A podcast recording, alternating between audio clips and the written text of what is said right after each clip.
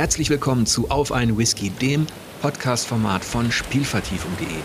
Heute begrüße ich jemanden, den ihr bereits kennt, mit dem ich unter anderem über Bioshock gequatscht habe, und zwar den Politikwissenschaftler und freien Autoren Martin Seng. Hallo. Einen schönen guten Tag an alle, ja, die mich schon kennen und auch an die, die mich jetzt kennenlernen. Wir hatten ja über die Theorie des Objektivismus gesprochen, über Ayn Rand und Bioshock. Aber darum soll es heute nicht gehen. Ähm, doch bevor ich verrate, um welche Spiele es heute gehen wird, ähm, sag doch mal, was du aktuell so machst und wo du aktiv bist. Ja, ähm, aktuell sitze ich in Köln, im, leider Gottes sehr regnerisch in Köln beim WDR. Ähm, da bin ich noch, ja, plus, minus um die zwei Monate. Und dann geht es entweder nach Berlin oder nach München beruflich, also entweder in den Norden oder in den Süden, das klärt sich dann. Und spieltechnisch hänge ich momentan wie gefühlt die gesamte Gaming-Welt in Elden Ring fest und befürchte, dass ich da nicht mehr rauskomme. okay, das klingt bekannt. Aber bevor ich versuche, dich da rauszuholen aus diesem, ja, aus diesem Fantasy-Loch, ähm, Gibt es noch ein anderes Thema, mit dem du dich ein bisschen intensiver beschäftigt hast, äh, das ich auch schon auf der Uhr hatte, das beim letzten Mal ein bisschen zu kurz kam, und zwar Fallout. Das ist eine Serie, die du oder die zu deinen Lieblingsserien gehört, soweit ich weiß, neben Metal Gear, richtig? Genau. Ähm, Metal Gear oder besser gesagt Metal Gear Solid und Bioshock sind so meine ja, liebsten Reihen, weil ich die auch am interessantesten finde, zusammen mit Bioshock bei Fallout würde ich auch sagen, ist eine Reihe, die ich sehr, sehr schätze, aber ich kann nicht sagen, dass ich jeden Teil gleich gerne habe oder dass ich jeden Teil mag. Ähm, aber an sich finde ich, ist das eine sehr, sehr spannende Reihe und für die habe ich mich in letzter Zeit sehr intensiv beschäftigt. Ist eigentlich für ein anderes Projekt, das ist aktuell noch nicht so spruchreif, aber weil ich gemerkt habe, wie vielseitig dieses Thema ist, habe ich einfach gedacht, dass wir darüber doch heute mal ein bisschen näher sprechen können. Aber du bist quasi kein Ultra in dem Sinne, dass du schon, also dass du die komplette Reihe mit Teil 1 in- und auswendig kennst. Nein, tatsächlich nicht. Äh, der erste Teil war, wie bei so vielen, der dritte. Ich glaube, es war 2008, wo der rauskam. Ich habe ihn ein bisschen später gespielt. Ich habe eins und zwei inzwischen auch mal probiert nachzuholen, gerade zwei. Ja, die sind immer noch interessant. Die sind auch, glaube ich, besser gealtert, als vielleicht manche Leute denken. Aber es ist doch ein bisschen schwer heute. Ähm, die Dialoge sind in keinster Weise gealtert. Da würde ich sogar sagen, im Gegenteil. Ähm, in Fallout 2 gibt es einen Dialog, wo man sich mit einem Soldaten, der Enklave heißt, die, die Enclave, ähm, ja, über so eine Anlage streitet es artet in so ein Streitgespräch aus, dass er dich enttarnt und er auf deine angebliche Location einen Raketenschlag ordert, du bist aber gar nicht an dieser Location. Und dieser Dialog ist in meinen Augen so Top 3 der besten Dialoge in Videospielen. Der ist ein Traum. Wie der geschrieben ist, das ist fantastisch. Aber darüber hinaus habe ich mit 1 und 2 nicht so wahnsinnig viele Berührungspunkte. Es ist eher 3, 4, Fallout Shelter und 76. Ja. Aber siehst du das ähnlich, dass Fallout 76 jetzt oder nicht unbedingt ähm, ja, so vorzeigbar ist? Ja, Fallout 76 ist ein sehr, sehr leidiges Thema. Ähm, auch leider, muss ich sagen. Ich hatte da ein gewisses Interesse dran. Aber wenn wir mal ehrlich sind, das ist einfach nur der Multiplayer-Modus, der nicht rechtzeitig für den Release von Fallout 4 fertig wurde man muss ja sagen, Fallout 4 selbst wurde für den Release nicht richtig fertig. Das war ja ein Spiel, wo man unendliche Patches gebraucht hatte, bis es mal spielbar wurde. Ich habe in den Anfangszeiten von 76 ein bisschen reingeschaut, war bodenlos enttäuscht, auch von der Marketingkampagne drumherum. Ich höre immer wieder, dass es inzwischen ein ordentliches Spiel sein soll, weil es auch einen ordentlichen Support bekommen hat, aber für mich persönlich ist da der Zug abgefahren. Ja, das war auch tatsächlich eine Enttäuschung. Da erinnere ich mich noch ganz gut dran, denn ich mag die Serie auch sehr, sehr gerne und ähm, war da tatsächlich auch über viele Jahre bereit, an der einen oder anderen technischen Stelle ein Auge zuzudrücken. Denn das, was du schon erwähnt hast, also Fallout war berüchtigt dafür, dass es nicht ganz poliert auf den Markt kam. Da brauchte man einiges an Geduld und Patches, ähm, ja, bevor das Ding dann richtig lief. Ne? Das könnte man sagen, dass das generell so ein bisschen bei den Entwicklern dahinter ist. Elder Scrolls Spiele sind ja auch öfters mal sehr verbackt rausgeworfen worden. Schauen wir mal, wie, ja, wie das in Zukunft ist. Aber trotzdem hatte ich äh, viel Spaß mit 4, Fallout 4. Wird ja manchmal ein bisschen unterschätzt, habe ich den Eindruck. Aber ich finde, aus dem Spiel kann man doch relativ viel rausziehen. Auch wenn es hinter 3 und hinter New Vegas steht. So fair muss ich dann doch sein. Ja, das ist, man konnte zu der Zeit ähnlich in diesen Welten, in diesen ähm, Endzeitwelten versacken, wie aktuell so mancher in Elden Ring. Aber bevor wir vielleicht ins Detail gehen, mache ich mir mal was zu trinken auf. Und zwar ist es diesmal etwas vielleicht sehr gewöhnliches, aber man braucht ja auch den Vergleich. Ne? Deswegen ist es ein Kilbeggan, ein traditioneller irischer Whisky, der jetzt ähm, ja in jedem Supermarkt ist der erhältlich und ab und zu, wenn man sich so mit den Schotten beschäftigt hat, mit den Rauchschotten und mit dem Torf, ab und zu braucht man auch mal was ganz Einfaches. Und deswegen Killbaggen. Dann wünsche ich äh, Prost. was hast du denn zu trinken? Ich befürchte, wie das letzte Mal, ich bin da sehr langweilig. Ich habe tatsächlich probiert, in den letzten Tagen mir eine Nuka-Cola zu besorgen aus Fallout. Ja, die gab es mal vor langer, langer Zeit, inzwischen zu horrenden Preisen, die ich mir nicht leisten kann. Und deswegen, ja, habe ich hier ein ganz langweiliges, unspektakuläres, stilles Wasser. Das ist mir sehr bekannt. das steht bei mir aber auch, so ist ja nicht. Ich erwähne es halt nur immer nicht. Aber so zum Nachtrinken ist es ganz gut. Ja, gut, dann würde ich sagen, steigen wir mal ein in das, ähm, ja, in das Spezialthema. Und zwar Fallout zwei Aspekte gibt es da, mit denen du dich ein bisschen intensiver beschäftigt hast. Und zwar wäre da zum einen die Satire in Fallout und zum anderen wären da die Fraktionen. Womit fangen wir denn an? Tja, das ist eine gute Frage, aber da du es jetzt zuerst erwähnt hast, würde ich einfach mal mit der Satire einsteigen. Mhm. Und die ist mal mehr, mal weniger deutlich. Kommt ein bisschen drauf an, wer hinter dem Bildschirm sitzt und kommt auch ein bisschen dran, bisschen darauf an, an welcher Stelle man in welchem Spiel ist. Ähm, aber ich glaube, Fallout 3 macht es doch unglaublich deutlich, dass das Spiel eine ja, extreme Zuspitzung über den Atomkrieg hinaus ist. Man startet ja in eine Welt, in eine postapokalyptische USA, die ja so einen sehr bezeichnenden Grünfilter übergelegt hat.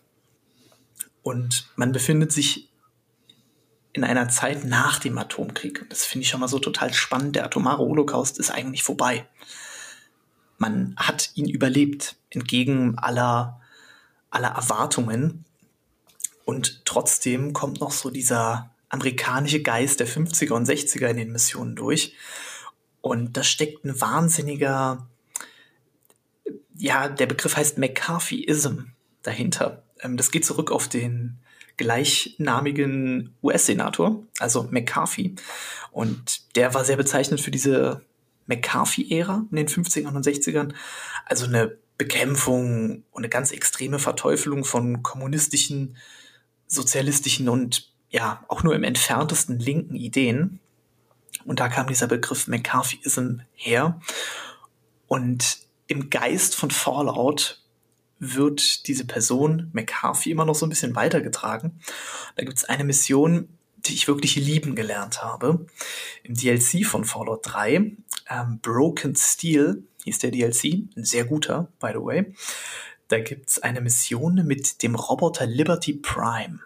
Den sieht man auch noch mal in Fallout 4.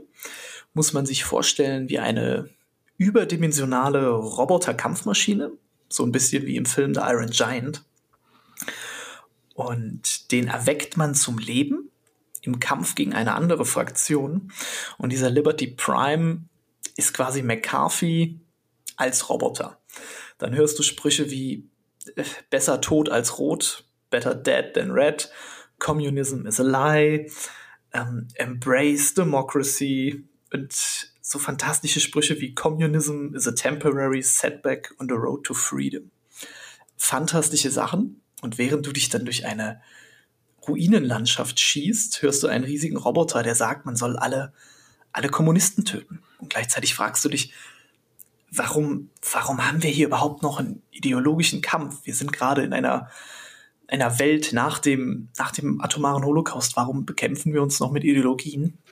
Aber die USA kann es, kann es nicht sein lassen, diesen Konflikt weiterleben zu lassen. Und der wahrscheinlich prägnanteste Spruch, den dieser Roboter sagt, ist Democracy is non-negotiable. Demokratie ist nicht verhandelbar. Hm. Das heißt, dass die Fraktion, die diesen Roboter steuert, Demokratie um jeden Preis etabliert. Und auch wenn das Ganze unter Zwang geschieht. Jetzt habe ich sehr ja. viel geredet und jetzt mache ich eine kleine Pause. Seitdem wir das letzte Mal gesprochen haben, hat sich die Welt ja drastisch verändert. Und seitdem wir letzt, das letzte Mal gesprochen haben, könnte man auch sagen, da wurden einige Uhren, gerade im politischen Bereich, im außenpolitischen Bereich, komplett zurückgedreht durch diesen Angriffskrieg auf die Ukraine. Und ich hatte da schon mit einigen anderen Leuten drüber gesprochen, dass ich das Gefühl habe, dass sich jetzt gewisse Klischees, die als solche galten, die auch in Spielen ja immer genutzt worden sind und ähm, die ja schon als so eine Überzeichnung wie ein ja, herumspukten, wie ein Gespenst, dass man, dass man schon vertrieben glaubte, dass das jetzt alles zurückkehrt und dass das Klischee auf einmal wieder Realität wird in Form eben dieses kalten Krieges, in Form des, ich sag jetzt mal, des eisernen Vorhangs, der sich wieder über alles legt und ähm, das, was in diesem Fallout zum Beispiel als Feindbild total hysterisch übertrieben gilt und deswegen als Satire durchgeht, ist ja jetzt im Moment erschreckend real. Das stimmt leider. Ich glaube, Fallout bekommt, oder ich könnte mir vorstellen, dass die Fallout-Reihe in den nächsten Jahren aufgrund der Thematik nochmal eine höhere Relevanz bekommt. Und dieses Feindbild der Russe, um es mal zu verallgemeinern, was nicht der Wahrheit entspricht, ist momentan wieder sehr populär geworden. Es war in Spielen extrem populär, auch ja, lange weit über die 90er hinaus. In wie vielen Call of Duty Teilen spielst du gegen den bösen Russen?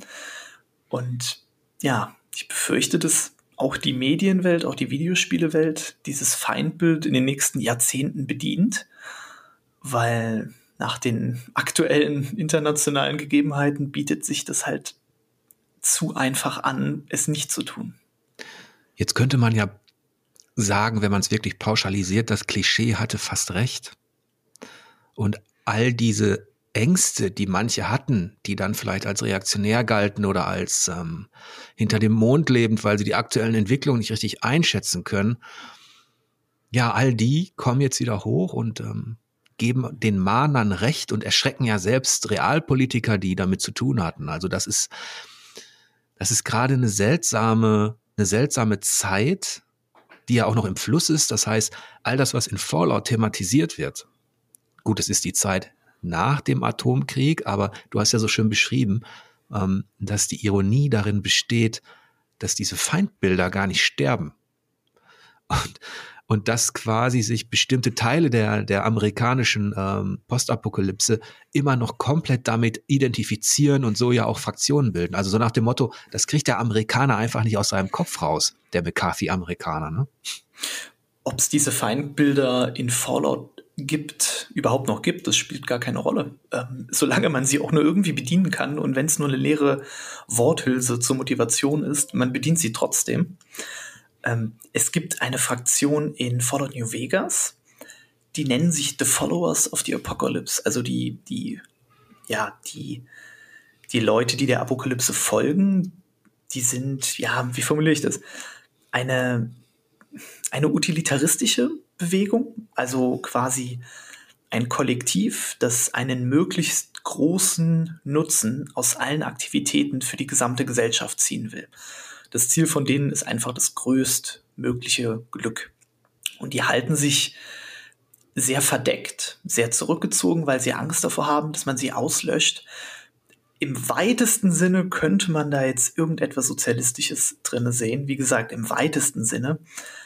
das könnte man eventuell als ein Feindbild sehen für die Leute, die eben diesen Roboter Liberty Prime installieren. Ähm, aber selbst wenn es die nicht geben würde, es gibt trotzdem den Roboter, es gibt trotzdem die Sprüche und es gibt trotzdem diese extrem aggressive Art der, in Anführungszeichen, Demokratie, die eingeführt wird. Ob das jetzt andere wollen oder nicht, spielt halt keine Rolle, weil der Zweck rechtfertigt die Mittel. Ja.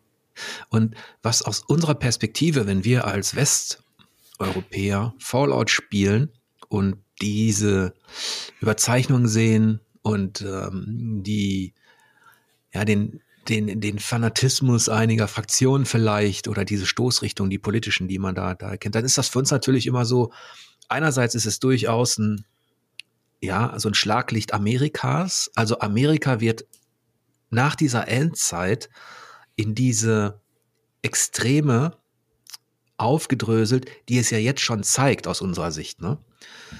Also wenn man an den letzten Wahlkampf denkt, an Trump und Co. Und ähm, wenn man dann die Radiodurchsagen aus Fallout nimmt, über die man schmunzelt, weil die einfach so bekloppt sind, oder über manche, manche Sprüche lacht, dann ist es für einen Amerikaner vielleicht so, ja, dass er das mit einem gewissen er lacht vielleicht auch drüber, aber er kennt es tatsächlich aus seiner Gegenwart, ne? Also das Radio in Fallout, ob es jetzt New Vegas oder Fallout 3 ist, ist einfach fantastisch. Also es ist äh, Propaganda auf höchstem Niveau. Ähm, es ist relativ durchschaubare Propaganda für uns als, als Spieler, als Spielerin, aber es ist unterhaltsam. Es ist sehr, sehr unterhaltsam.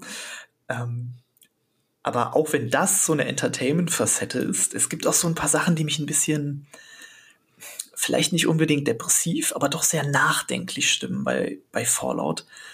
Ähm, dieser Moment, wenn ich einfach nur durch eine Landschaft gehe und jede Landschaft ist zerstört, es gibt keine intakte, dann kommt mir dieser Gedanke, okay, man hat, man hat überlebt. Man hat entgegen aller Erwartungen, entgegen aller Prognosen einen atomaren Holocaust überlebt. Und es gibt noch die, ja, Überbleibsel von Instanzen. Aber, aber was sagt dieses Überleben aus? Das übersagt, dass Atomwaffen weiter eingesetzt werden können.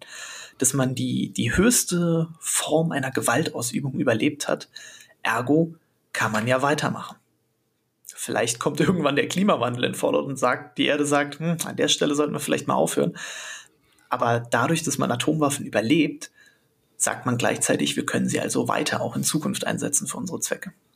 Es ist ja auch dieses böse Echo in Fallout, was ich immer so im, im, im Hinterkopf hatte, ist dieses The Show must go on.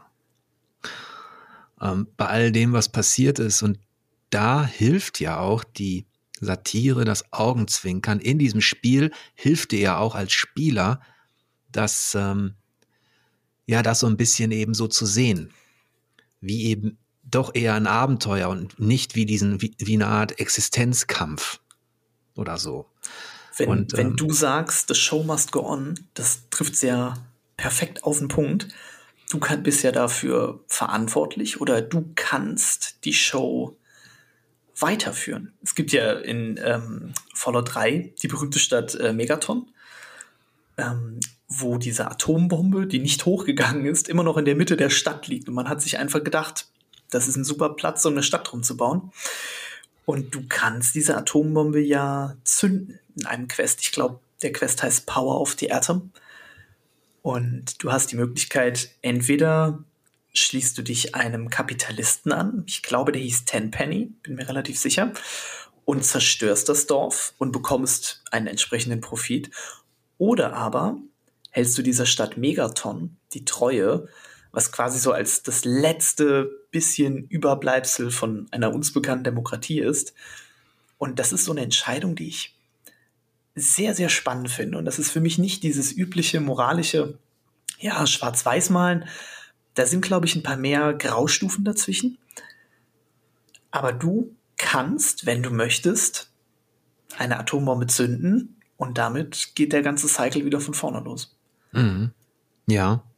Und es gibt wirklich einige sehr, sehr gute Quests innerhalb der Fallout-Welt, muss man ja sagen. Da gibt es einige ganz tolle Geschichten. Es gab immer die Momente, da geriet man ins Grübeln. Gleichzeitig war Fallout auch immer natürlich noch ein, ja, ein Erbe seiner, ein Erbe dieser anarchistischen Tradition. Und mit anarchistisch meine ich jetzt gar nicht das Politische, sondern eben auch dieses, wir pfeifen auf alles, was euch heilig ist in diesem Spiel, denn ihr könnt eben, wenn ihr wollt, auch eine Atombombe zünden. ihr könnt alles Mögliche auf tausend Arten in die, in die Luft jagen und zerfetzen. Und ich erinnere mich noch, als ich mal auf einer Games Convention war, als ich, was war es, Fallout 3 vorgestellt wurde. Das Einzige, was bei der Präsentation gemacht wurde, war, dass, ähm, ich weiß gar nicht, ob es Todd Howard sogar war, oder nee, Pete Heinz. Pete Heinz. Er ist die ganze Zeit durch die Gegend gelatscht mit einem Atomraketenwerfer und hat gezeigt, wie die Waffen funktionieren und was man alles in die Luft jagen kann. Und ich habe mich gefragt, welche Notizen soll ich hier eigentlich machen? Jetzt habt ihr so ein Rollenspiel, so eine Hintergrundwelt ähm, und ich hätte gerne über irgendetwas Richtung Charakterentwicklung, Storydesign geschnackt und der läuft da halt in dem ganzen Meeting eine halbe Stunde rum und zeigt uns alle Waffen und ich dachte, wie soll ich denn jetzt eine Vorschau schreiben? Wenn du sagst, der Raketenwerfer, der Atomraketenwerfer, dann meinst du wahrscheinlich den Fatman, oder? Richtig.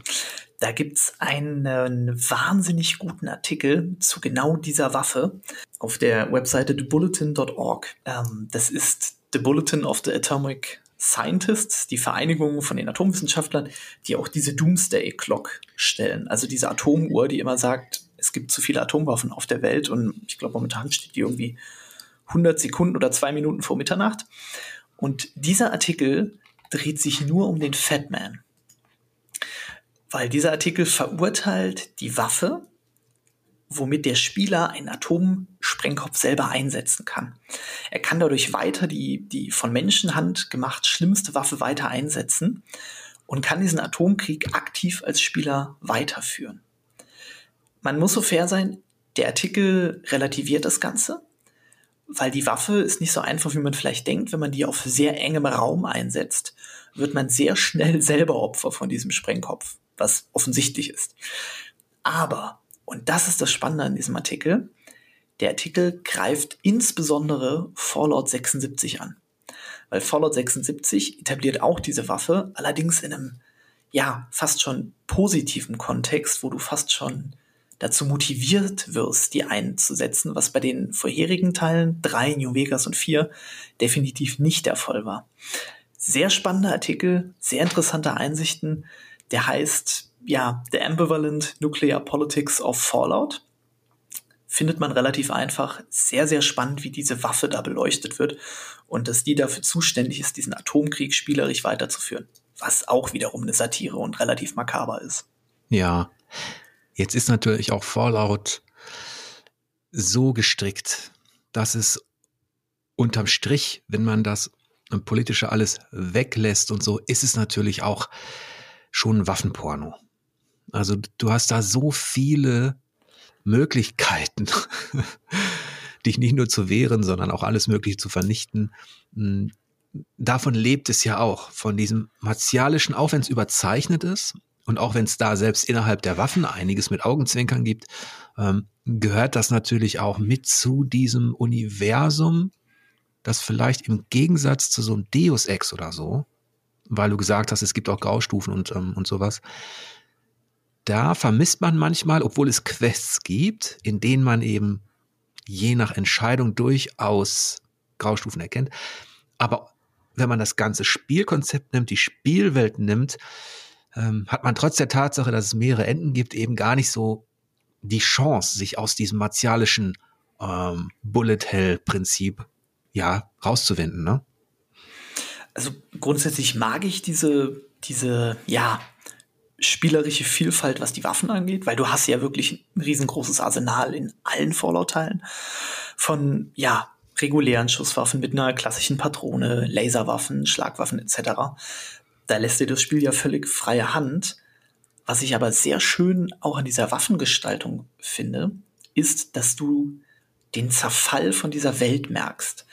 Das macht das Spiel relativ simpel dadurch, dass du quasi ein Health Bar für die Items hast, dass deine Waffe so und so lange hält ähm, und zeigt, du musst sie säubern, du musst sie reparieren, du musst darauf achten, dass ja die Umwelt nicht zu sehr darauf einwirkt. Aber nicht nur bei Waffen, auch wenn man ja, durch die Ruinen geht von Washington zum Beispiel und du findest Essen. Das Essen ist verstrahlt. Du findest sehr selten in Fallout Essen, das keine Radiation hat, keine atomare Verseuchung. Und dann isst du es und dann geht dein Counter hoch. So, das heißt, du bist selber Opfer von dieser Strahlung. Du kannst auch einen Strahlen, Strahlenschutzanzug etc. anziehen, aber du bleibst immer ein Opfer von diesen ja, lebensbedrohlichen Umständen, die die Menschen selbst verursacht haben. Und egal wo du bist in Fallout, du kannst dem eigentlich nicht entfliehen. Also du bist immer in einer bedrohlichen Welt. Und das finde ich so spannend, dass du nie von dieser Bedrohung weg kannst. Du kannst natürlich immer wieder der, der Strahlung, dieser Radiation entgegenwirken, aber du kannst in nie entkommen. Und dadurch hat man immer so eine, ja, so eine latente Angst davor, dieser Welt doch zu erliegen. Interessant ist ja, dass es als Gegenpol zu all dem Zerstörten, zu all dem Destruktiven, auch in dieser Endzeitwelt immer wieder idyllische Punkte gibt und auch immer wieder Begegnungen, die jetzt nicht herzerwärmend sind, aber wo man, wo man doch ähm, eben, falls man auf diese Art spielen möchte, wo man doch noch Hoffnung schöpfen kann und, wenn man so möchte, auf der Seite der, auf der Seite der Guten steht, ne? Ja, auf der Seite der Guten ist natürlich eine schwierige Frage. ähm, aber es gibt immer auch wieder Gebiete, die ja nicht vollends zerstört sind. Es gibt ja auch in New Vegas diesen berühmten Las Vegas-artigen Casino-Strip. Aber da kannst du auch in ein paar Quests hinter die Kulisse schauen und siehst, ja, alles nur Schein. Hier wird ein längst vergangener amerikanischer Geist aufgebaut, der der ein Zombie ist, der eigentlich tot ist. Und auch sich den Guten anzuschließen, schwierige Frage. Ähm, da hat für mich zum Beispiel New Vegas auch über drei gesetzt mit eins der besten Fraktionensysteme, weil du hast so viele unterschiedliche Fraktionen in, in New Vegas und die haben alle eine unterschiedliche, eine unterschiedliche Motivation. Und am meisten ist mir da eine Gruppierung hängen geblieben, die hieß Caesars Legion. Caesars Legion. Ist relativ berühmt, ist auch zu so einer Art Meme geworden. Angeführt von, ja, einem Menschen, der heißt Edward Sellow, ist aber unwichtig, er hat sich selber Caesar genannt. Der sagt, er möchte einen erneuten Weltkrieg, einen erneuten Übergriff mit Atomwaffen um jeden Preis verhindern, hindern, aber auch wirklich um jeden. Das heißt, klares Leitmotiv, der Zweck rechtfertigt die Mittel, da ist man schon wieder bei dem Thema, da ist man bei Machiavelli. Und der sagt ganz klar, also Cäsar, die Mittel Gewalt und Auslöschung von anderen Kulturen, damit unsere überlebt. Und wir müssen eine nationalistische sein, eine homogene Gesellschaft mit dem Endziel der eigenen Vernichtung vorzubeugen, indem man andere Kulturen vernichtet. Und dadurch kommt man in so eine Spirale. Das Schlimme für mich als Spieler ist aber, dass dieser Caesar einen Punkt hat. Das ist eine natürlich sehr, sehr martialische Ideologie, aber im Kern ist sie doch verständlich, weil seine eigene Gewalt ist wiederum nur ein Schutzmechanismus, um einen weiteren Krieg vorzubeugen. Und dann komme ich in dieses ganz schwierige Dilemma, wer ist der Böse, wer ist der Gute, Protagonist, Antagonist, auf welche Seite stelle ich mich überhaupt? Und bei jedem Spieldurchlauf von New Vegas habe ich exakt dasselbe Problem. Und das ist ja das Interessante und angesichts der aktuellen Situation ja auch ja schrecklich relevante, dass dieses Spiel damit auch ein Spiegel der Fragen und Motivationen ist, die sich eben jetzt auch die verantwortlichen Politiker stellen, die verantwortlichen Militärs. Wenn eine Situation entsteht, in der Gewalt von einer Seite ausgeht, wie, wie reagiert man? Und all das, was wir so angelernt haben im Westen, in unserer Demokratie, in unserer Erziehung, also Gewalt erzeugt Gegengewalt und solche Sachen, redet doch erstmal Diplomatie first. All das wird jetzt ein bisschen über den Haufen geworfen und man greift ja ähnlich und man kommt in ähnliche Zwickmühlen, möchte ich damit sagen, wie als Spieler in Fallout tatsächlich, nur mit natürlich dem großen Unterschied, dass die Welt in Fallout eigentlich schon mal in Schutt und Asche gebombt worden ist und die Leute trotz der Tatsache, dass es passiert ist, scheinbar nichts daraus gelernt haben. Da sind wir wieder bei dem Punkt der Satire oder des sehr, sehr bösartigen Humors dieser Reihe. Es gibt einen ähm, realen ähm, preußischen Militaristen, der hieß Karl von Clausewitz, der spielt so in der internationalen Politiktheorie eine relativ große Rolle. Der hat ein gutes Zitat mal gebracht. Der Krieg ist eine bloße Fortsetzung der Politik mit anderen Mitteln. Und Krieg ist ein legitimes Mittel. Jetzt haben wir die allerhöchste Form des Krieges in Fallout hinter uns. Wir haben den kompletten Planeten mit Atomwaffen zugedeckt. Wir haben überlebt, entgegen der Erwartung. Und irgendwo stellt das Spiel da die Frage, gibt es jetzt überhaupt noch eine Art der Politik? Gibt es jetzt überhaupt noch irgendeine Form der Gesellschaft? Und während wir die Spiele spielen, erleben wir so viel fragmentierte Gruppen, so viele Kriege gegeneinander. Du kannst selber Atomwaffen einsetzen. Man scheint kein normales Leben mehr miteinander führen zu können. Und wir scheinen nichts gelernt zu haben. Eine alte Phrase, aber wenn man den Fatman in der Hand hat, der wiederum nach der Atombombe benannt ist, scheint man, ja, tatsächlich nichts gelernt zu haben. Der Spaß entsteht ja auch dadurch, dass man eben in diesem Spiel das Radikale und Extreme wirklich ausprobieren kann, dass man auch versuchen kann, sich seinen eigenen Weg zu bahnen durch diese Welt. Man kann versuchen, das ist nicht so leicht, weil irgendwann, also wenn man der Hauptstory folgt, muss man sich auch entscheiden. Aber man kann natürlich versuchen, als einsamer Wolf umherzuziehen, was ich immer versucht habe, und sich einfach anzuschauen, wer sich da irgendwie ähm, die Köpfe einschlägt und nebenbei irgendwas mitnehmen und aufsteigen und gucken, dass man vielleicht in der einen oder anderen Quest jemandem hilft das, was ich mit den, also mit dem Gefühl des Positiven oder des moralisch Guten meinte, war auch weniger, dass es da so diese klare Fraktion dafür gibt. Da ist Bethesda schon so geschickt, dass sie all dem, was dir so suggeriert, okay, das sind doch jetzt die Vernünftigen. Du hattest Caesars Legion erwähnt und so, die wollen doch das Richtige, dass es immer eine bittere Pille gibt, die du schlucken musst wenn du dich komplett drauf einlässt, ne? Die bittere Pille musste ich auch leider damals bei meinem ersten Spieldurchgang bei der Brotherhood of Steel, der stellenden Bruderschaft, schlucken. Die ist ja sehr ikonisch, die war auf dem Cover, es gibt zahlreiche Memes darüber. Und die wird ja vergleichsweise sympathisch präsentiert. Sympathisch, weil die hat gefestigte Moral, die weiß genau, was sie möchte. Ähm, die unterstützt dich innerhalb des Spiels mit Items, mit Rüstung, mit Waffen etc. Und man entwickelt eine gewisse Sympathie für die. Zumindest ich habe das getan.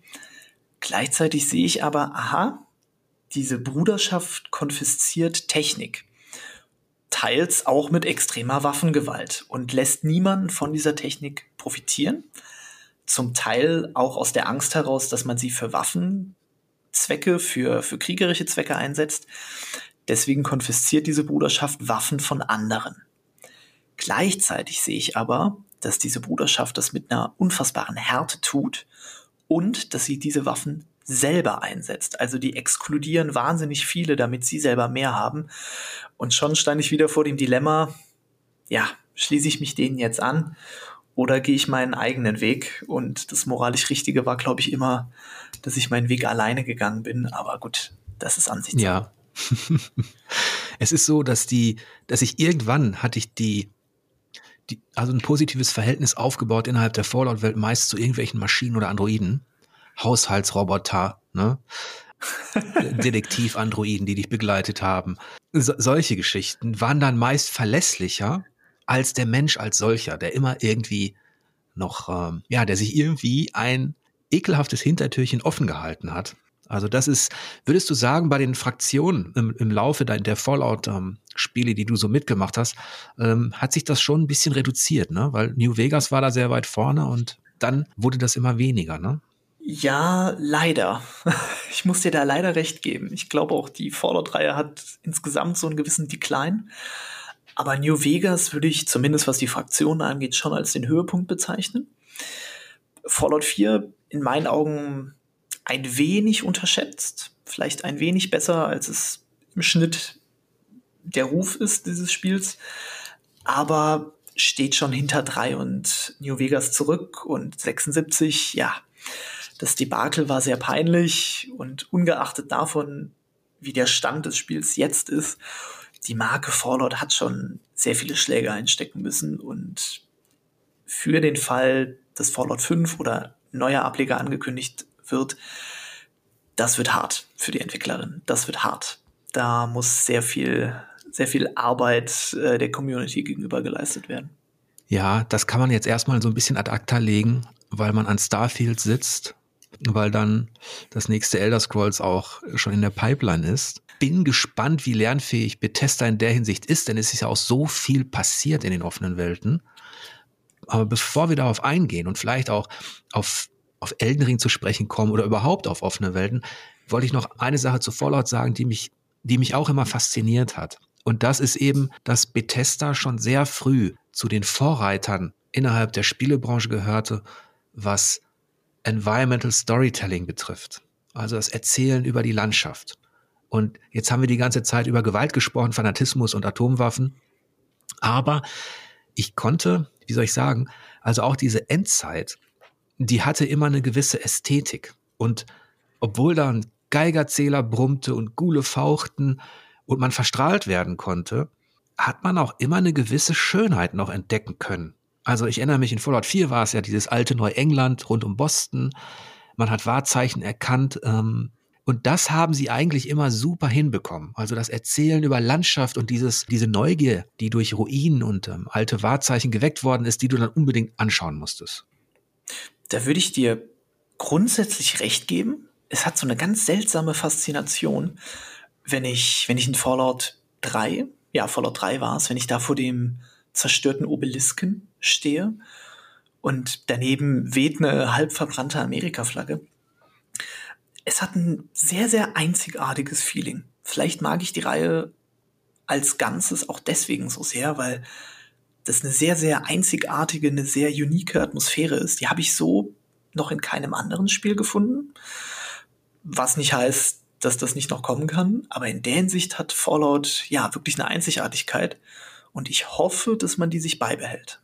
Das wurde auch in den Dialogen, du hast einige erwähnt, erkennbar, auch in manchen Queststrukturen. Von daher mache ich mir da eigentlich wenig Sorgen. Allerdings darf man nicht vergessen, und hier kommen wir vielleicht auch dann zu, zu Elden Ring oder anderen, dass sich eben innerhalb, dass die offene Welt eigentlich jetzt der Status quo ist. Es gibt, jeder Entwickler macht jetzt gefühlt eine. Und der Nachteil ist vielleicht, dass es so wirkt, als wäre das jetzt das übergeordnete Genre. Der Vorteil ist, dass natürlich Spiele wie ein Ghost of Tsushima oder auch wie ein Horizon Forbidden West und eben auch ein Elden Ring oder ein The Legend of Zelda Breath of the Wild, dass die gezeigt haben, was da eben noch alles drin steckt und dass man durch kleine, feine Änderungen und Impulse eben auch ein frisches Spielerlebnis erzeugen kann. Also grundsätzlich bin ich immer jemand, der ein Problem mit offenen Welten hat. Ähm, auch so im Spielejournalismus wird der, der klassische Schlauch, der, der Gaming-Schlauch, straight nach vorne, links und rechts gibt's kaum bis wenig zu entdecken, der wird ja gerne etwas verurteilt und kritisiert dafür, dass er eben ein Schlauch ist.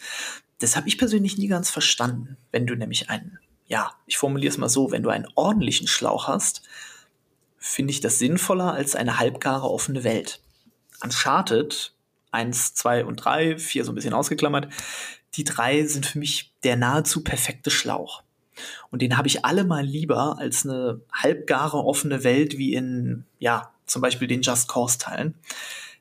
Da ziehe ich den Schlauch jederzeit vor, aber trotzdem eine offene Welt, eine Open World wie in, wie in Elden Ring oder auch Fallout, die kann eine Geschichte immer noch auf eine andere Art und Weise erzählen und hat immer noch eine gewisse Faszination. Aber ich glaube, wirklich gute Open-World-Spiele sind doch relativ selten. Dann kommen wir doch mal auf Elden Ring zu sprechen, aus dem du dich gerade nicht so richtig befreien kannst, wenn ich das richtig verstanden habe. Ja, exakt. Ich glaube, dann bin ich nicht alleine. Ich bin jetzt irgendwo zwischen 130 und 135 Stunden. Ich habe immer noch zwei riesengroße Areale nicht entdeckt. Ich weiß zwar, wie die aussehen, durch Videos, durch äh, Kollegen, die mir davon vorgeschwärmt haben. Aber ich, ich sehe immer noch kein Ende und ich weiß nicht, wann dieses Spiel endet. Es ist so absurd. Bist du als Spielertyp eher so ein Perfektionist, der sagt, okay, wenn diese Region, die, die durchforste ich jetzt erstmal komplett, bevor ich mich weiter vorwärts wage, oder gehst du dann schon vorstill? Folgst du eher so der Hauptquest und versuchst nicht unbedingt links und rechts alles mitzunehmen? Grundsätzlich würde ich sagen, ich bin relativ, ja, ordentlicher Spieler. Ordentlich in dem Sinne, ich suche sehr viel. Also ich schaue schon in die Ecke, ist da vielleicht noch eine Höhle, ist da vielleicht noch irgendeine Katakombe, die ich nicht gesehen habe. Ähm, aber ich finde, in Elden Ring ist es sehr angenehm, dass man diesen goldenen Schimmer hat, der so ein kleines bisschen die Richtung vorgibt. aber trotzdem habe ich eigentlich jeden Stein umgedreht und ich sehe immer noch kein Ende. Manche Leute haben es in 80 Stunden durchgespielt und haben gesagt, sie hätten den größten Teil gesehen. Ich habe das Gefühl, ich habe immer noch wahnsinnig viele Geheimnisse übersehen. Und ja, im zweiten Durchlauf im NG Plus freue ich mich jetzt, jetzt schon wieder darauf, die Welt nochmal zu erschließen. Es ist, ja, ein wirklich faszinierendes Erlebnis bisher. Ja, und ich kann dir, also ich kann dich beruhigen. Zum einen tut's eigentlich immer ganz gut, so spiele ich auch, wenn man sich in dem Moment frei macht von all dem, was an Feedback kommt. Das fällt Kritikern natürlich dann leichter, wenn sie in der Phase sind vor Release, weil dann eben keiner drüber reden kann. Danach wird's ein bisschen schwieriger. Aber wenn man, wenn man Twitter aufgemacht hat oder oder andere Kanäle, dann hatte man ja schon das Gefühl, dass alle Welt jetzt gerade eben Elden Ring spielt und das konnte schon nerven.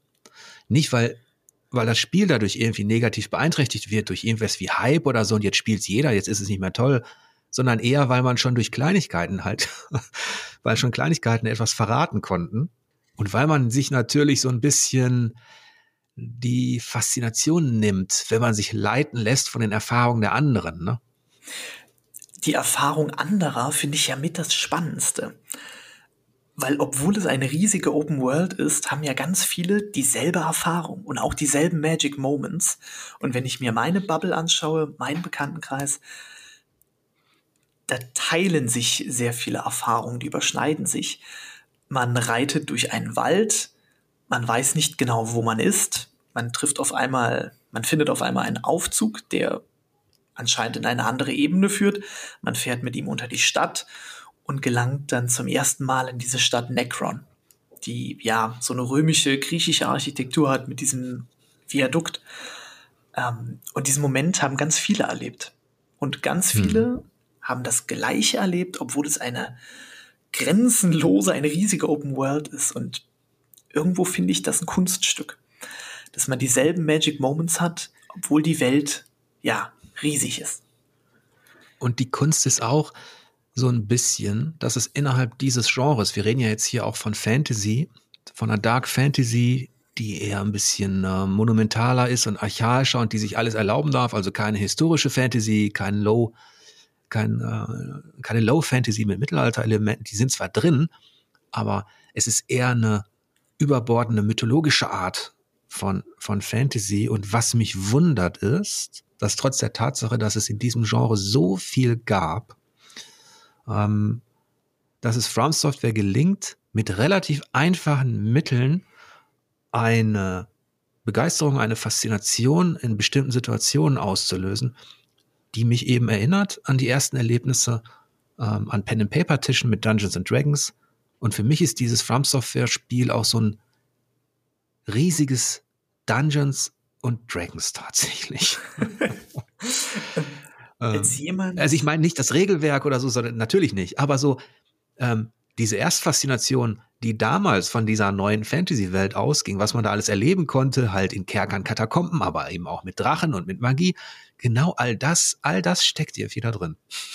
Als jemand, der leider nicht so viel Erfahrung in Pen and Paper Spielen hat, wie er gerne hätte, kann ich nicht sagen, ob ich da zu 100% mitgehen würde. Dafür fehlt mir so ein bisschen die, die Dungeons and Dragons Expertise. Aber, und das ist für mich das Kunststück hinter Elden Ring, obwohl ich dort Drachen sehe und goldene Ritter, die beritten sind und große Riesen und sonst was, obwohl ich all diese Versatzstücke sehe, die ich natürlich schon, wie wir alle, hundertmal gesehen habe, schafft es Elden Ring über jeden Kitsch zu stehen, über jedes Klischee hinwegzuspringen. Und obwohl da Drachen drin sind und die Riesen, es wirkt nicht klischeehaft. Es hat seinen eigenen Stil, es hat seine eigene Optik, es hat seine eigene Atmosphäre, seine eigene Aura. Und all diese Versatzstücke zu etwas Eigenem zu machen, nach 130 Stunden bin ich immer noch beeindruckt davon. Und ich glaube auch nicht, dass es nachlassen wird. Die große Leistung ist auch, dass diese spezielle Ästhetik, die From Software entwickelt hat, was Fantasy betrifft, die sich aus so vielen Quellen speist eigentlich, dass die sehr viel zu tun hat mit Miyazakis Vergangenheit, mit dem, was er selber gezockt hat. Er hat unter anderem RuneQuest gespielt damals. Ähm, der war also selber ein, ein Rollenspieler auch. dann hat er sehr viel, der hat sich Zelda sehr gut angeschaut und der hatte immer großen Respekt vor Spielen, die auch einen gewissen Anspruch hatten. Wen überrascht's? Aber diese Ästhetik, diese Fantasy-Ästhetik ist halt so eine Mischung eben aus diesen europäischen Elementen, aus den Horrorelementen und ähm, und ja, und dann kommt da so eine japanische Verspieltheit manchmal rein, die eher erinnert an die überzeichneten Mangas, an Berserk und Co., wenn du auf einmal mit einem gefühlten Drei-Meter-Schwert dadurch deine Feinde flügen kannst. Ähm, und dass das nicht dafür sorgt, dass man irgendwann sagt, okay, was soll das denn? Jetzt ist das nicht albern. Das ist eben tatsächlich die große Leistung. Also es bricht nicht. Es wirkt alles in sich, innerhalb dieser Welt, wirkt das noch so wie, okay, könnte sein. ich gebe dir vollkommen recht.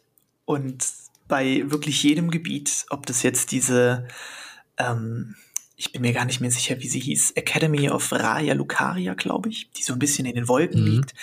Da war ich mir nicht so sicher, ja, passt jetzt diese Magierschule in diese Welt voller Drachen? Weil an Magierschule denke ich natürlich klischeehafterweise an Hogwarts, aber dann betrete ich diese, diese Akademie, sehe, wie tief die ist, wie verschachtelt die ist, wie verzweigt die Level sind. Und ja, jeder Zweifel, den ich vorher hatte, der ist wie verflogen.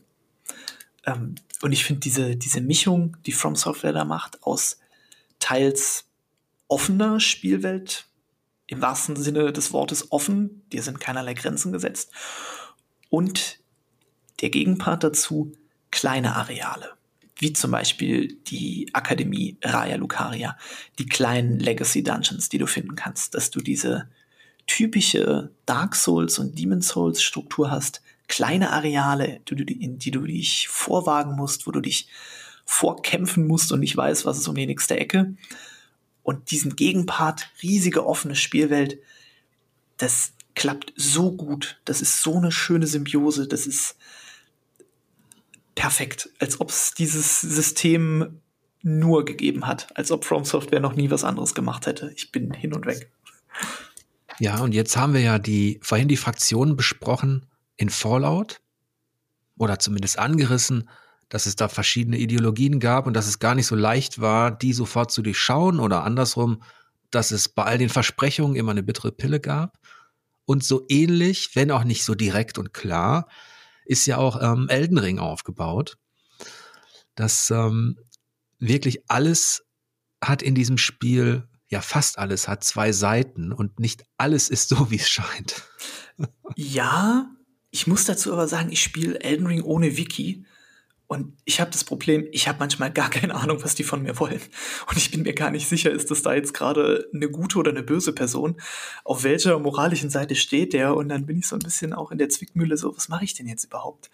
Ähm, dann höre ich mir die Dialoge dreimal an, aber bin mir immer noch nicht so sicher, was will der gerade von mir? Ähm, was muss ich überhaupt machen? Ja, es fängt ja schon an. Es ist so, es ist nicht so leicht zu durchschauen.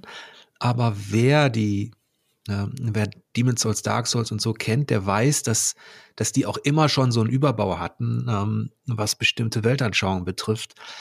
Der ist ein bisschen zurückgedrängt worden dann irgendwann, aber in Elden Ring tritt er noch ein bisschen deutlicher hervor. Also das ist, ähm, auf der einen Seite hast du ja eben diese Tafelrunde, diese goldene Ordnung.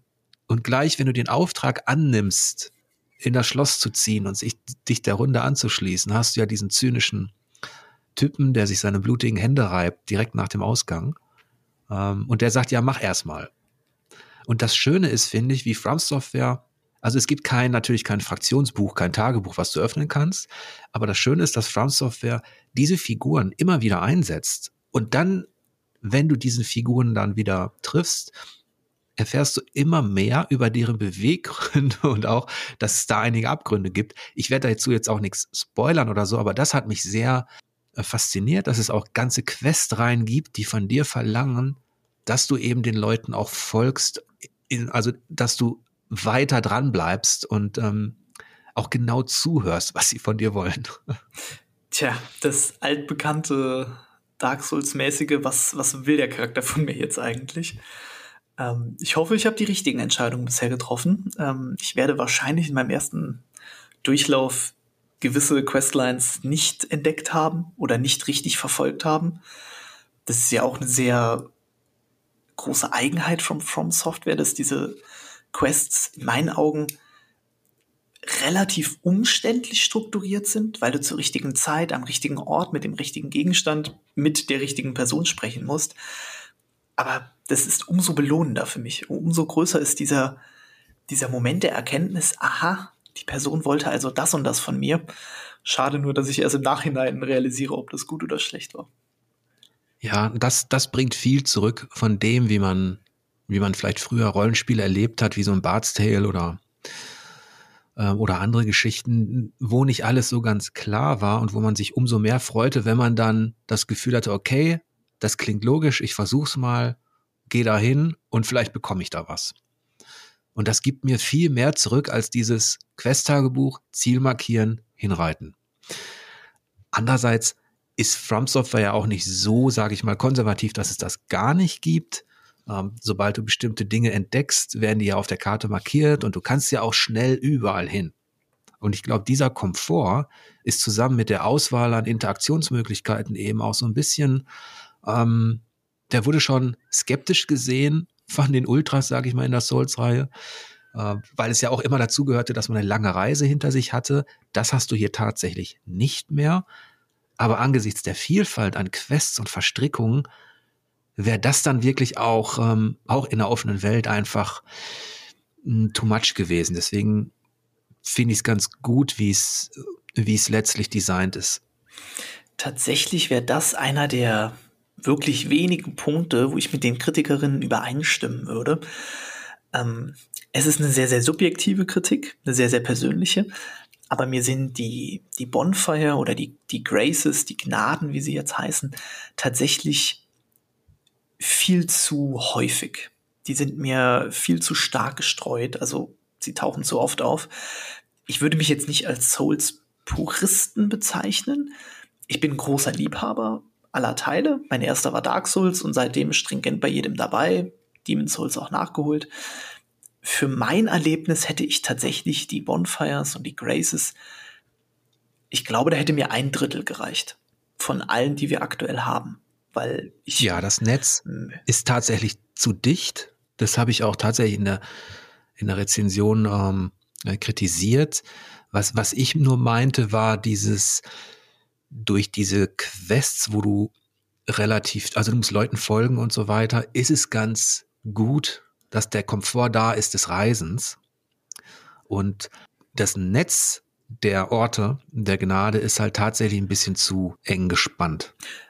Auf der anderen Seite, Leute, die jetzt zum ersten Mal einen From Software-Titel spielen, die würden das wahrscheinlich begrüßen. Ich kann jetzt nur von einer Erfahrung urteilen, ein Kollege von mir, ähm, der arbeitet auch so ein bisschen in dieser Branche. Elden Ring war sein erstes From Software Game. Er hat sich vorher nicht rangetraut aufgrund der Schwierigkeit. Und er empfindet es als relativ einsteigerfreundlich. Er hat natürlich bei ein paar Bossen sehr geflucht, Margit allen voran, aber er mag diese Struktur sehr. Jetzt frage ich mich, ist das so eine Art Kompromissentscheidung gewesen von From Software? Ähm, ja, definitiv. Wahrscheinlich. Ähm, aber ich finde es okay. Es stört meinen mein Spielfluss nicht, es schmälert mein Erlebnis nicht. Also ist das ein Kritikpunkt, den ich auch absolut vernachlässigen kann. Es gibt so viel Komfort wie in, kein, in keinem anderen Souls-Spiel auch was das Beschaffen von Rohstoffen und das Heilen und das Aufrüsten betrifft. Das ist alles viel stringenter, üppiger, so dass du wirklich in keine Sackgassen geraten kannst, letztlich. Ich nehme die Bosse jetzt mal aus. wenn du nur genug Zeit investierst und umso beeindruckender ist für mich, dass From Software trotz dieser Tatsache, dass da dieser Druck auch war, wir machen zum einen erstmalig eine offene Welt und zum anderen haben wir es nach all dieser, diesen Erfolgsgeschichten mit einer Masse an Spielern zu tun, die wahrscheinlich äh, noch kein einziges Souls beendet haben und einfach nur neugierig sind und angezogen werden von diesem Abenteuer. Und diesen Spagat hinzubekommen, auf der einen Seite dieser komplett neue Komfort, den man auch ähm, en Detail kritisieren kann, also wie gesagt, die Dichte der, der Lagerfeuer. Und auf der anderen Seite hast du immer noch diese Widerspenstigkeit und diese Unberechenbarkeit und diese, diese Punkte, wo dir das Spiel sagt, du bist nur ein kleiner Wurm. Geh erstmal zurück, irgendwie in eine andere Region, ähm, versuch dich mal ein bisschen besser auszurüsten oder die richtigen Konter und Elemente einzusetzen, damit du hier weiterkommst. Ähm, das mit dem Wurm ist aktuell auch das Problem, das ich habe. Ich fühle mich momentan wie ein Wurm bei einem gewissen Endgegner. ich bin einfach froh, dass dieses Spiel so konzipiert wurde, dass ich trotz der Dinge, die, die offensichtlich auch sind, wo man sagt, okay, das hätten sie besser machen können, hier ist ein bisschen zu viel Loot drin, da ist ein bisschen zu viel oder da zu wenig und diese Gegner sind vielleicht ein bisschen kopiert und so und dann gibt's da auch so einen so Effekt, wo man ähm, Dinge eben mehrmals erlebt. Aber all das kann man in der Schublade offene Welten müssen bestimmte Dinge wiederholen, vielleicht wegpacken und bekommt dann noch die andere Schublade auf, wo man sich denkt, okay, hier ist nicht nur das Beste drin, was die Souls-Reihe bisher auszeichnete, sondern on top noch mehr. Und, und das ist halt das, was, ähm, was mir großen Respekt hm, abverlangt, weil es nicht unbedingt zu erwarten war, dass so eine extreme Euphorie danach entsteht. Also ich bin ganz ehrlich, ich war mir nicht zu 100% sicher, was ich von Elden Ring zu erwarten habe. Ich war gehypt, ich hatte eine große Vorfreude, mir haben die Trailer sehr gefallen, aber der Grund, warum ich trotzdem so eine gewisse Skepsis hatte, war, dass es mich zu sehr an Dark Souls erinnert hat. Also wirklich an 1, 2 und 3, weil mir gewisse Sachen zu ähnlich waren. Also das ist der Backstep, das sind gewisse Movesets, gewisse Animationen. Das hatte mir eine zu große Ähnlichkeit mit den vorherigen Teilen. Aber jetzt, wo ich halt so viele Stunden drin bin, muss ich halt wirklich sagen, komplett unbegründete Angst, man hat eine komplett eigene Handschrift, eine komplett eigene Identität.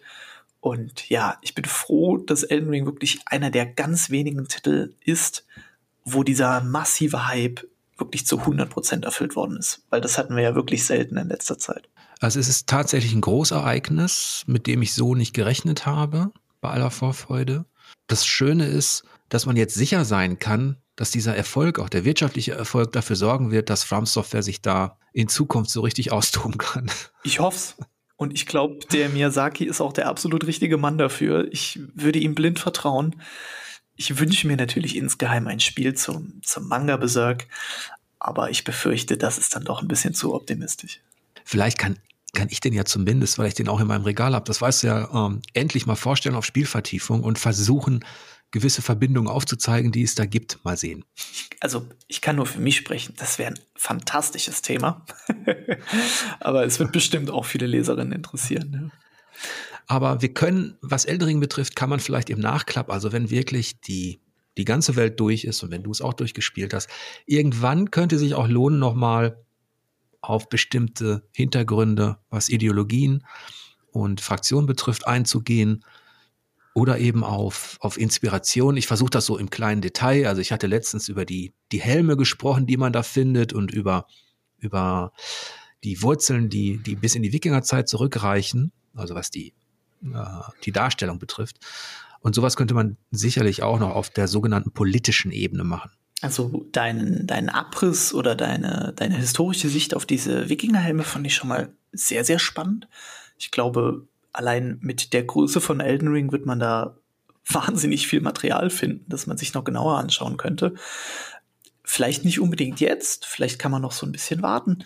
Man entdeckt ja immer noch neue Geheimnisse.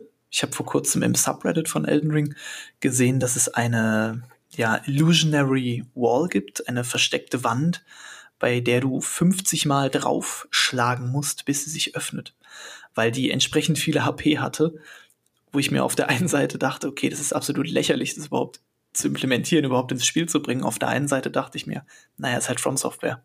Also, wer macht das, wenn nicht die? Aber die einzige Frage, die ich mir noch nicht beantwortet habe, und damit muss ich zwangsweise warten bis nach dem Abspann, ist dieses Spiel zu groß für mich? Ganz explizit für mich. Ich bin mir nicht sicher, ob Elden Ring nicht eine Größe hat, die mich zu sehr erschlägt. Ich weiß nicht, wie das bei dir ist. Der Ausweg, den From Software da anbietet, ist ja tatsächlich, dass du der Hauptquest recht stringent folgen kannst. Also, du musst diese Größe nicht komplett verdauen. Du kannst es dir auch leichter, einfacher machen, obwohl es nicht leichter und einfacher ist dann. Ich meinte eher, du kannst abkürzen, indem du relativ stringent eben die, die wichtigen Bosse äh, stellst? Im Grunde ja. Das widerstrebt zu meinem eigenen persönlichen Charakter, nicht alles erforschen zu wollen. Ja. Ich glaube, damit bin ich nicht ganz alleine. Aber, aber diese Welt hat immer noch, obwohl ich ja sehr wahrscheinlich stark aufs Ende zugehe, diese Welt hat immer noch eine, eine derartige lächerliche Größe. Ähm, es lässt mich nicht los. Und ich weiß, es gibt noch so viele Ecken, die ich nicht gesehen habe. Und da überlege ich in den letzten Tagen, ist das zu viel? Das ist auch da wieder sehr subjektiv auf mich gemünzt. Aber die Entscheidung, die treffe ich dann für mich, wenn ich dann wirklich mal den Abspann gesehen habe. Jetzt hätte man ja, man könnte sich die Frage stellen, hätte sich From Software zum Beispiel die komplette Unterwelt sparen können? Und da denke ich mir, wenn die weg wenn die gar nicht dabei gewesen wäre, wäre das Spiel nicht weniger faszinierend, aber, aber dadurch, dass sie dabei ist, gewinnt das Spiel so eine Vertikalität auch in seiner Story, weil du ja dieser Unterwelt eben auch auf archaische Kulturen triffst, die quasi über Tage ähm, richtig zu erkennen sind, teilweise sogar auch an den Stellen, ähm, wo dann der Boden runtergeht oder auch an anderen Stellen. Es gibt ja verschiedene Zugänge. Ähm, aber das, gerade das, dass man sich so ein Panorama vorgenommen hat und, und dieser Welt noch ähm, eine Unterwelt verpasst, das hat mich komplett weggehauen. Und selbst wenn ich sie nicht, nicht, nicht hundertprozentig ähm, durchforschen kann oder weil das so viel Zeit kostet, ist alleine das, das Wissen darum, dass sie da ist, sorgt nochmal für so ein Wow. ich teile zwar diese Erfahrung, ich finde es interessant, wenn du fragst, ob man sich die Unterwelt hätte sparen können. Unsicher, bin ich mir unsicher, weil der Moment, wenn man sie zum ersten Mal sieht, ist wirklich der Wahnsinn, weil man merkt, okay, es gibt mehr als eine Ebene und zwar deutlich mehr. Auf der anderen Seite, ja, du verbringst die meiste Zeit auf der Oberwelt, auf der Oberfläche. Interessante Frage. Müsste ich mir länger drum Gedanken machen. Ich hätte nach dem Netzwerktest letztes Jahr, an dem ich teilgenommen hatte, in dem es ja im Grunde nur um Limgrave ging. Ich glaube, der war Limgrave war noch nicht mal komplett enthalten. Schloss Sturmschleier war noch nicht komplett enthalten. Da gab es ja die ersten Meldungen, ja, das ist so ein Viertel der Spielwelt. Und das ist es eben nicht. Das war, das war so ein Witz. Das war so ein kleines Puzzleteil. Und alleine Schloss Sturmschleier ist ja so ein, eine unfassbare labyrinthische Festung, das sind so Dinge, die halte ich mir halt früher äh, im, im Fantasy-Bereich, ähm, im Pen-and-Paper-Bereich, da wäre ich in Ohnmacht gefallen. Wenn man mir gesagt hätte, alleine Schloss Sturmschleier hätte man ein Spiel draus machen können. Ähm, und und dann, dann, dann hast du dieses Schloss hinter dir und du ahnst noch nichts von der Tiefe und Weite dieser Welt. Und da gibt es für, deswegen ist es für, für mich ist es wirklich ein, ja, diese Quadratkilometer einer Welt, mit denen hat man immer viel Werbung gemacht, schon vor 10, 15 Jahren. Wir sind noch größer und du musst, wenn du dich auf ein Pferd setzt, dann brauchst du in Echtzeit mindestens eine Dreiviertelstunde, um ans Ende der Welt zu gelangen. Das, waren immer so, das war immer so ein Gepose von Größe und From Software gelingt es eben, hm, diese Größe eben auch zu füllen, sowohl mit einer, mit einer Story als eben auch mit so einem mythologischen Unterbau, den du dann im wahrsten Sinne des Wortes auch noch erkunden kannst. Also das ist schon, ja, also mehr kann man sich eigentlich nicht wünschen. Genau das, was du angesprochen hast, ist mein großes Problem. Also mein generelles Problem mit Open World. Dieses, ja, Größe über den Inhalt stellen. Dass du eine Rangliste hast und an erster Stelle ist die Größe der Welt. Wir haben x Quadratkilometer und auf irgendwelchen niedrigeren Plätzen ist dann wirklich der spielerische Inhalt, ist wirklich die Qualität von dem, was du machen kannst, wie viel du entdecken kannst, wie organisch das Ganze in die Welt eingewoben ist. Und dann kann die Assassin's Creed Welt noch so groß sein. Dann kann ich in Paris noch so viele Sachen zu tun haben. Dann kann die Just Cause Welt noch so weitreichend sein. Wenn das alles nur irgendwelche Fetch Quests sind oder die Welt ist langweilig oder technisch nicht sauber, bringt mir das alles nichts. Und wenn dann ein Elden Ring um die Ecke kommt, was wirklich jede Box tickt, checking all the boxes und wirklich noch eigene Impulse setzt und noch ein wahnsinnig kreatives Kampfsystem hat, was sich, so sehe ich es zumindest, auch von, von Dark Souls abgrenzt. Und du hast so viele, so viele Ausrüstungsgegenstände und du hast Storylines und du hast, ich will es gar nicht alles aufzählen. Ich, ich bin einfach überfordert mit diesem Spiel. Ich bin von der Qualität dieses Spiels überfordert. Ich kann es nicht anders sagen. ich, also ich, ich kann dir auf jeden Fall versichern, dass es auch in den nächsten Tagen und Wochen, die du da unterwegs bist, noch, noch Spaß machen wird.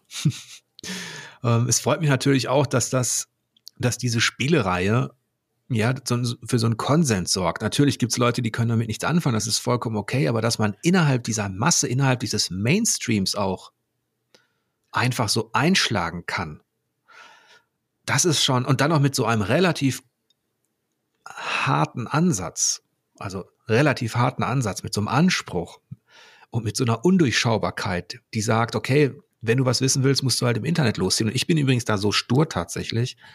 Ich habe mich ähm, geweigert, Wikis zu lesen, auch für meinen Test nicht. Ich habe mich geweigert, Guides und Walkthroughs zu lesen und habe akzeptiere dann tatsächlich, dass ich ein paar Tage irgendwo einfach hängen. Das Einzige, was ich mir erlaubt habe, kommunikativ, ist der Austausch ähm, dann mit meiner Tochter, die es dann auch irgendwann gespielt hat, die dann auch gesagt hat, Papa, hast du das noch gar nicht gesehen? Geh mal dahin und zack, da lag ich schon wieder in so einem Dungeon-Blatt. ähm, das ist immer das Beste, ne? Also, warst du da schon? Nee, rein jetzt da mal um die Ecke und jetzt steig mal ab, geh mal da, ja, und jetzt, zack, Monster und. Ähm, oder auch diese, also das ist so, ich bewahre mir gerne ganz stur diese Geheimnisse und ähm, finde es auch gut, wenn ich nicht alles durchschauen kann und weiß und Deswegen hat mich Twitter manchmal, das brauchte ich ja auch beruflich jetzt für Spielvertiefung, deswegen habe ich da irgendwann den Hashtag Elden Ring auch ausgeschaltet, ah, ja. um nicht schon wieder von Leuten zu hören, was sie gerade erlebt haben. Gut, ähm, so einen extremen Schritt bin ich dann doch nicht gegangen, aber ich habe es geschafft, größtenteils Spoiler zu vermeiden. Ähm, aber auch da, inzwischen bin ich dankbar über jedes Geheimnis, was mir mitgeteilt wird, damit ich es dann selber erleben kann. Dann muss man mir nur sagen, geh in die Ecke XY, dann folge ich diesem Rat und schaue, was ich da selber finde. Aber ich spiele tatsächlich gerne online. Ich glaube, du hast es abgestellt oder du hast es offline ja. gespielt. Ähm, kann ich auch gut nachvollziehen, weil, naja, es gibt sehr viele Messages, die einfach Quatsch sind, irgendwie pubertärer Quatsch. Aber ich mag diese Art von Storytelling immer noch, dass Spieler miteinander kommunizieren können, wenn auch nur indirekt. Und ich mag dieses Storytelling der Blutflecken. Dass wenn ein Spieler in seinem Spiel stirbt, hinterlässt er einen Blutfleck und du kannst dir anschauen, wie er denn ja abgelebt ist. Das ist immer noch wahnsinnig einzigartig. Ich finde, das gibt der Welt noch mal noch mal was Tieferes, weil ich das Erlebnis von anderen Spielern indirekt teilen kann. Und das war für mich dann doch ein Grund, online zu spielen mit den Invasions zusammen, weil in, mm. ja, invaded zu werden oder selber eine Invasion zu machen. Gut, ob es jetzt moralisch vertretbar ist, ist eine andere Sache, aber das, das würde mir fehlen. Seit Dark Souls 1 mache ich das gerne und lass mich auch immer gerne invaden oder mache Das ist auch als Option super, ne? dass das da ist, dass man das ähm, aktivieren kann oder eben nicht. Und ich finde diesen asynchronen Ansatz, der eben ja immer noch so eine gewisse Grenze, Distanz bewahrt, den finde ich auch immer noch super. Und gerade in dieser offenen Welt ist es schon schön, dass das From Software auch das ähm, weiter übernimmt als Tradition, zumal es dir auch ganz einfach hilft, wenn du bestimmte Bosse eben zu zweit angehen kannst da gibt's ja ganz große Souls-Puristen, die jetzt ganz böse den Finger heben und sagen, nein, Bosse legt man beim zumindest ersten Mal alleine. Ich probiere immer mein Bestes, alle Bosse alleine zu legen. Bei manchen klappt's, bei manchen nicht. Ähm, aber dass du überhaupt die Option hast, entweder deine, deine Freunde oder komplette Randoms zur Seite zu holen oder diese neuen Spirits, diese Echt-Spirits, ähm, da hat FromSoft schon viele Möglichkeiten gegeben, dass du da nicht komplett verloren bist. Deutlich mehr Funktionen als in den vorherigen Teilen. Ja, gerade die Beschwörungen helfen und sind auch wirklich ähm, toll integriert. Die Vielfalt ist klasse und man kann die ja auch noch aufrüsten und ähm, das hat From schon richtig gut gemacht. Die Balance dieses Spiels ist angesichts der Größe auch hervorragend. Ja, von daher, ich glaube, wir haben jetzt so geschwärmt aber es ist ja auch nachvollziehbar. Ich würde sagen, ja, das war wieder ein, ein schönes Gespräch. dem kann ich mich nur anschließen. Ähm, ich konnte ein bisschen was über Fallout erzählen. Ich konnte meine Faszination für Elden Ring teilen. Und ähm, vielleicht überlegst du es dir nochmal mit dem Berserk-Artikel. Zwinker, zwinker. ich ich habe es mir jetzt notiert, Berserk. Ich habe es auch schon mal, glaube ich, bei mir im Forum angedeutet, dass ich da mal was mache und ich habe es immer noch nicht gemacht. Ähm, ja, auf jeden Fall. Es ist mit auf der Liste jetzt. So. Alles klar. Dann habe ich heute eine gute Tat vollbracht. Ja. ja, dann bedanke ich mich bei dir für die erneute Teilnahme und ähm, wünsche dir bei deinen beiden Projekten, wenn ich das richtig erinnere, entweder Berlin oder München. Alles Gute. Danke sehr. Dasselbe für das Projekt Spielvertiefung. Ich hoffe, das vergrößert sich und ja, geht in die richtige Richtung. Ja, wir bleiben auf jeden Fall in Kontakt und ähm, ich würde sagen, ich wünsche euch da draußen, wie immer, eine lange Spielzeit und angenehme Bosse. Bis demnächst.